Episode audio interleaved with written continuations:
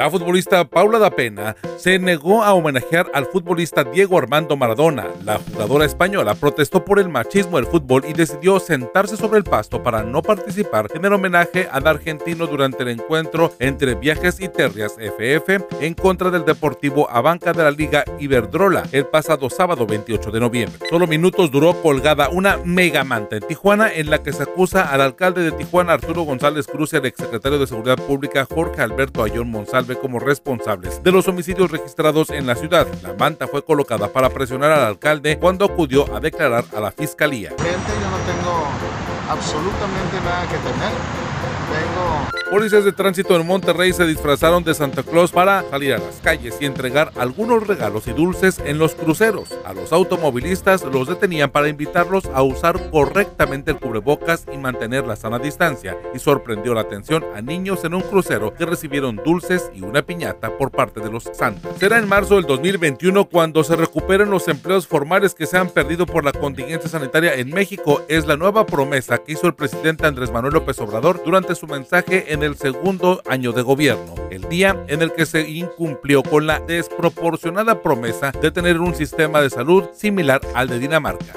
Pienso que en marzo lograremos alcanzar de nuevo los 20 millones 613 mil 536 puestos de trabajo que tenía registrados el ex candidato a la presidencia de México, Ricardo Anaya, cuestionó la estrategia en contra del COVID-19 del presidente López Obrador, comparando las cifras de México contra las de Taiwán, que tiene 25 millones de habitantes y solo han muerto 7 personas por COVID. En Nueva Zelanda solo hay 25. Ambas economías están abiertas y los niños van a la escuela, dijo Anaya en su nuevo video columna. Tú hiciste tu parte guardando sana distancia, usando el cubrebocas, quedándote en casa, cerrando tu negocio. Pero el gobierno fue ni siquiera para hablarte con la verdad. La actriz canadiense Ellen Page reveló en sus redes sociales que es un hombre transgénero y que de hoy en adelante su nombre es Elliot. La cuenta de Netflix lo felicitó por su decisión y apoyo a la comunidad LGBT, esperando poder verlo en la tercera temporada de la exitosa serie Umbrella Academy.